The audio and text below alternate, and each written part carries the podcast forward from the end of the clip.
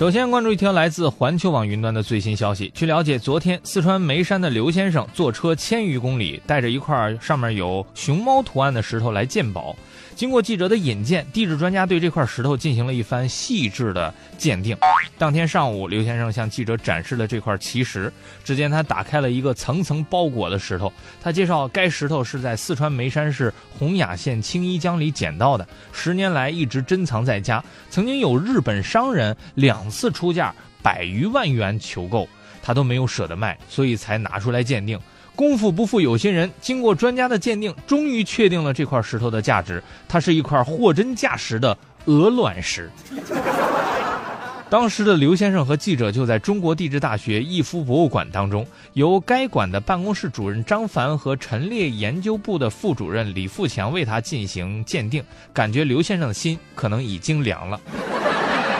专家解释说，它是一块由水流冲刷而成的鹅卵石，石头的主体是泥灰岩，石头上的黑色部分是很硬的硅质岩。李富强用钥匙划了划石头上黑色的部分，没有划出任何痕迹。两位专家都认为石头上有天然形成的熊猫图案，很别致，属象形奇石，可遇不可求，其价值由市场决定。对此，有网友表示，现在的刘先生大概特别的思念那个日本的买家。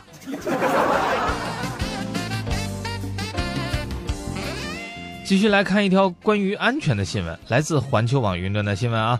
据悉，昨天凌晨，长乐杭城街道龙门村菜市场内有一名小偷被卡在了两堵墙之间，原因是因为太胖了。对此，消防人员介绍，零点左右接到报警称，长乐市杭城街道龙门村菜市场内有一名盗窃嫌疑人被卡在了两堵墙之间，一时无法脱困，请求消防官兵帮忙。对此，有网友表示：“是小偷报的警吗？”总之，长乐这个吴杭消防中队一部消防车和六名官兵很快赶到现场。消防人员到场时，这名男子被卡在了一间小饭店厕所的三合板墙和实体砖墙之间，右半身的手脚无法动弹。呃，两堵墙只有二十公分左右的间距。随后呢，消防员用切割机将三合板切开了一条缝隙，再动手啊，这个拉开能够容纳一人通过的口子，并指挥嫌疑人慢慢的从小口处往外移。二十多分钟之后，该男子获救并被警方带走。下午，长乐民警确定，这个该男子目前已经在配合调查。一名店家指认，该男子到。其店内偷东西，只偷偷到了五十块钱就被发现了。于是他躲到楼顶想要逃跑，爬下来的时候被卡住了。网友评论：这个故事告诉我们，小偷一定是自以为是个身手矫健的胖子，可是你依然是个胖子。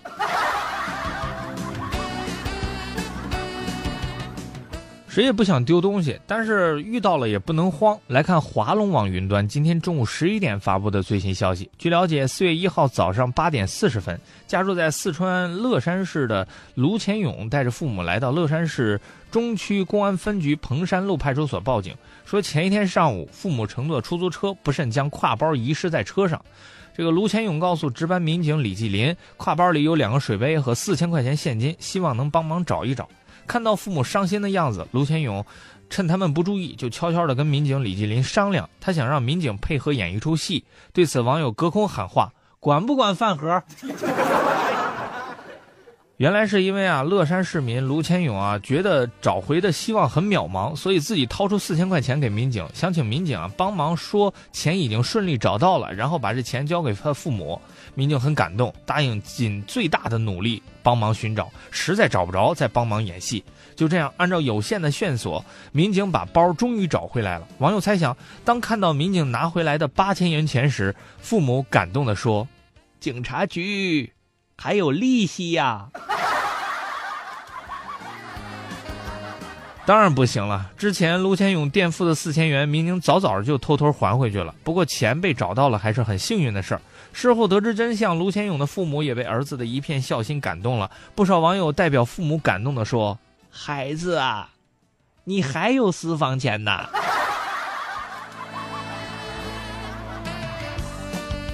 所以说，人还是要在有限的生命里多做一些有意义的事情。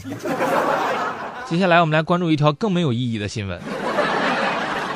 来看搜狐新闻云端的最新消息。据介绍，最近二十岁的小龙时不时的流清水鼻涕，每每都是在他低头的时候流下来。一次流到嘴里了，他还尝出里面有甜味儿。经检查，他流的不是鼻涕，而是脑脊液。医生说，脑脊液鼻漏不太常见，虽然不会影响智力，但是长期耽搁的话，会造成颅内低压，还会引起感染。对此，有网友表示，吓得我赶紧尝了一口，还好是咸的。他们预测之后，可能南方人和北方人会就此事产生分歧。南方人会说鼻涕是甜的好吃，北方人说放屁明明是咸的好吃。所以下次怼人就可以说你脑子会是不是已经被你当糖水喝了？再来看网易新闻云端的最新消息。据介绍，最近在河南郑州，有一男子为了赚钱，竟然在郑州交警二大队办公楼斜对面的一栋简易房外墙上打出了巨幅广告，而且是红色的，很醒目，上面写着“代扣分、高价收分等违法代办事项”的相关内容。于是二大队民警发现之后，立即与辖区治安队联合行动，将犯罪嫌疑人刘某抓获，并取缔了他的卖分、买分的窝点。这个故事告诉我们，最危险的地方，就是最危险的地方。哥们儿玩的有点大了，这叫耗子给猫当三陪，玩的都是刺激。这种刀尖舔血的心跳感，有脑子的人是真的不会懂。可是还有不少网友表示疑问，他们想知道，在警察局门口犯法，算不算自首？